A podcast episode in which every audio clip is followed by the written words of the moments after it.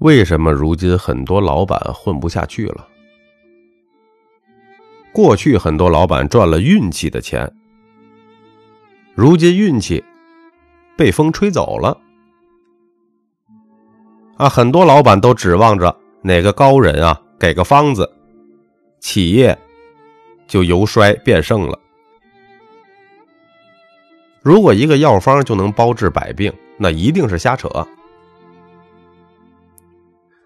土壤不一样，也许栽到人家的地里开出了富强的花朵，栽到你那地里连个屁都打不出来。佛法讲究不住一法，马克思也讲一切以时间、地点和条件为标准，都是这个道理。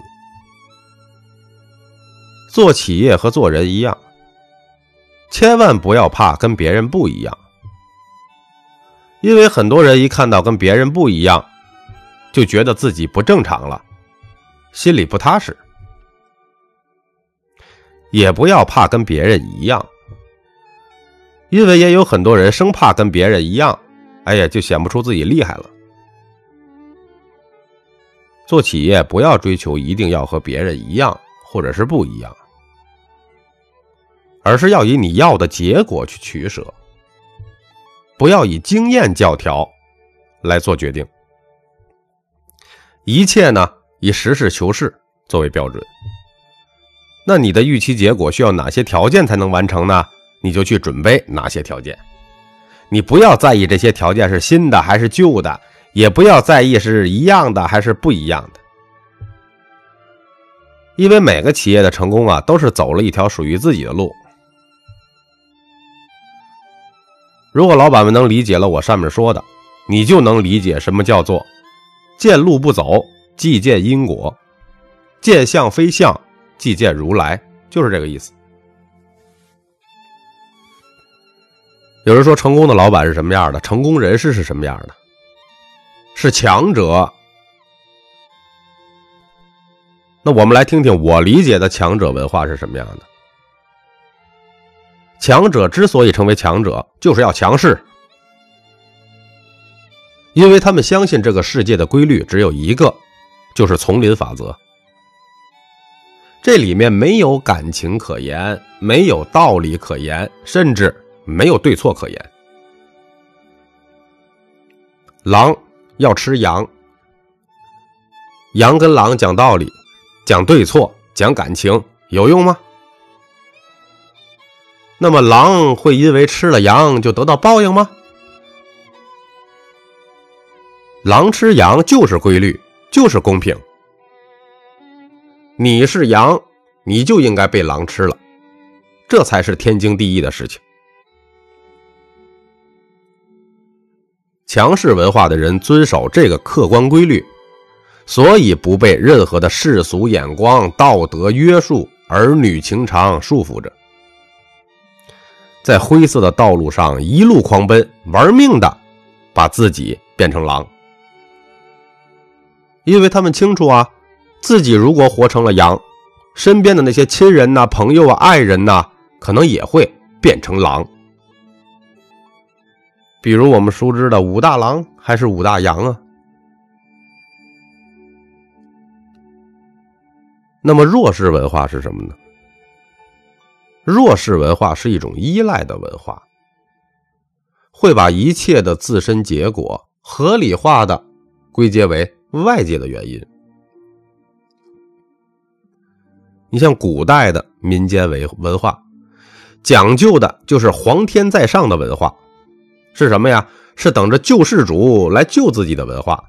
说白了，就是等着天上掉馅饼。这些传统观念的死结，就在一个“靠”这个字儿上面。在家靠父母，出门靠朋友，靠上帝，靠菩萨，靠皇恩浩荡。总之，靠什么都行啊，就是没搞明白，其实你只能靠自己。而强者们呢，都是孤独的。为什么孤独啊？不用那么多天花乱坠的解释，很简单，因为他们谁都不相信。所谓的社交，在真正的强者那里是不存在的。他们的社交都只是为了获取利益，有利益就有感情，没有利益就不应该有感情。你听着是不是觉得很扎心，接受不了啊？如果你听到这接受不了，这就是你骨子里的文化属性在控制着你的认知和判断。当你听到这儿的时候，觉得内心无法承受，就代表你的文化属性属于弱势文化。别着急，我会讲到文化属性到底是什么，为什么你会被它控制。我们回到刚刚有感情才会有利益这句话。这是规律啊，规律是客观事实，你接受或者不接受，它都在那里存在着。我知道你可能会说：“哎，你现在对你父母很好，没有为了任何的利益关系。”但如果你父母家产十个亿，你天天守在他们身边，他们就把这十个亿给你，你会不会对他们比现在还好十倍？我再问你。你现在是对你孩子好，还是对你父母好？为什么你会对你的孩子更好呢？我再问你，你生孩子是为了自己开心呢，还是为了让你孩子开心啊？啊，孩子长大以后，你跟他说：“哎呀，爸爸妈妈把你生下来养大成人，多不容易呀！你要懂得孝顺我们啊！”哎呀，说的这个极其伟大呀，那事实是什么呢？你生他是为了你开心，你养他也是为了你开心。不管你承不承认，你把他带来这个世界，你没有经过他同意吧？嗯？然后你让他在你老的时候孝顺你，是不是也是为了你开心啊？你生他是为了你开心，你让他孝顺你也是为了你开心。这里边除了你为了自己的开心自私之外，有感情可言吗？也许很多听众朋友听到这里已经没法接受了，觉得我是个冷血的人，是吧？那我告诉你，强势文化的人都是这种思维，因为他们接受规律，规律本身就是残酷的。一切能长久的感情背后都是因为有长久的利益，只是我敢于承认，你不敢承认而已。而且你身边的大部分人是不会承认的，甚至会愤怒的反驳，这也是对的。为什么呢？因为弱者文化本身和强者文化就是相反的。弱者文化相信的是感情大于利益。哎呀，天天的嘘寒问暖，研究感情，最后没有利益，感情也就结束了。这时候再开始天天的哭天抹泪说遇人不淑，找了白眼狼，然后开始怨天怨地怨别人，就是不怨自己。不管是社会或者是家庭，谁成了受害者，就代表谁没用，简称废物。心软是一把刀，拿给别人来捅自己的刀。成功的人首先的第一要素很简单，心够狠。你像在一些职场上，老大就要会玩那种派系争斗。然而很多人一辈子都领悟不了。听完这段声音，你肯定会惊出一身冷汗。为什么呢？因为咖啡豆的专辑有排毒养颜的作用。也有帮你提高视力的作用，让你看清真实的世界。比如说封建时期，经过了几千年的进化，那古代的皇帝管理群臣的手段是非常完善的，尤其是控制能臣啊，费尽心思了。这些个能人啊，不用不行，很多事儿需要这些人去办啊。但是呢，你用的话又很不顺手，要么不听话，要么有功劳了就想造反，怎么办呢？古代皇帝呀，就用了两大套路，把这些人管得服服帖帖的。第一个套路，一步一坎儿。人的欲望是无止境的，你给的再多，刺激效应短时间之后就失效了。如何不断的满足他们的无止境的这些欲望呢？那就是设计漫长的升迁路径。表面上哈，我们听过的啊，分为九品等级啊，什么七品芝麻官、九品芝麻官、九品等级，而实际上呢？有些没有实权，有些不是什么肥缺肥差事。一个品级上至少能够让你玩上十多年。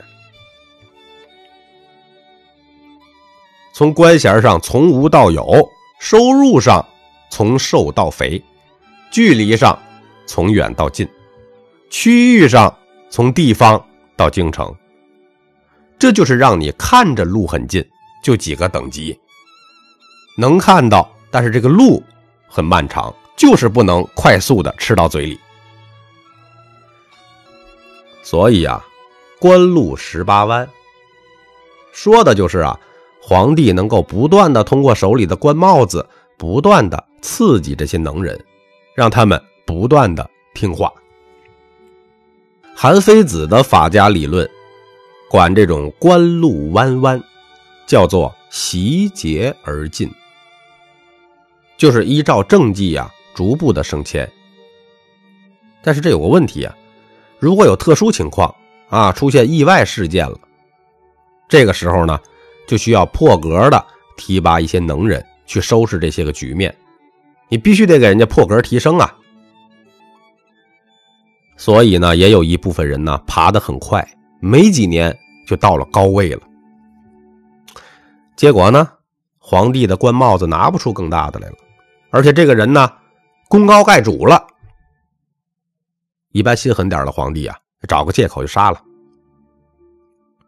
但是你也不能都杀了呀，你能人都杀了，再有意外事件，那怎么处理呀？也不好办了，没人能办事了呀。所以啊，皇帝的做法呢，就是采用啊提拔新人，搞了一个新派系，用新派系和老派系进行斗争。然后找个老派系的错，直接就踢下去了。踢完之后，私底下呢再安抚一下，说什么：“哎呀，你犯了错，大家都盯着了，过了风声啊，再让你回来。”然后不断的让老派系的权力清零。等到新派系势力又过大了，或者遇到一些难以解决的问题的时候，怎么办呢？皇帝呀，再重新启用老派系。哎呀，这老派系被雪藏很长时间了，盼星星盼月亮的等着有机会能复出啊。这时候重新启用这些老臣子的时候呢，哎呀，这些老臣子啊势必会拿出当年往上爬的那股子劲头，从而来再次的证明自己。另外呢，因为被雪藏很久了呀，对这个老大内心充满恐惧呀，好不容易有机会回来了。那对这皇上呢，就会更加的俯首称臣。为啥呀？因为害怕再次被雪藏啊。所以说，这皇帝呢就是这样来制衡新派系的势力。目的是什么呀？让双方一直在内斗中消耗彼此的势力，谁都不能一家独大。你双方都不敢轻举妄动了，那皇帝呢就可以在其中有一个安全的空间。来驾驭这两个派系，所以乾隆皇帝为什么知道和珅是个大贪官、巨贪呢？但就是不杀他，因为杀了和珅，刘墉、刘罗锅啊，在朝中就没有了制衡的对手了呀。那么刘墉的势力呢，就会过大，会威胁到乾隆啊。大家明白了吧？那古代皇帝的第二个套路是什么呢？第二个套路是姻亲控制。比如说啊，一个组织上，很多时候需要一直需要用这些能人，你根本没有办法不用他，你也踢不下去，也替代不了，怎么办呢？这时候皇帝就会采用姻亲控制的办法，哎，就是把自己的妹妹或者是女儿啊，反正是个公主啊，嫁给他，通过各种手段两家联姻。联姻是什么意思？联姻就等于控制了他的家人呢。如果没办法联姻呢，也得把这些人的家属严格控制起来。比如说接到京城，问你你还敢动吗？皇帝的心思就是，既然官帽子无法继续诱惑你，那就使用伤害的方法。你不听话，你的亲人都会被杀，就是那么粗暴。韩非子在自己的著作《八经》当中说：“位高权重的第一个控制手法就是治，人质的治，就是采用人质抵押的策略。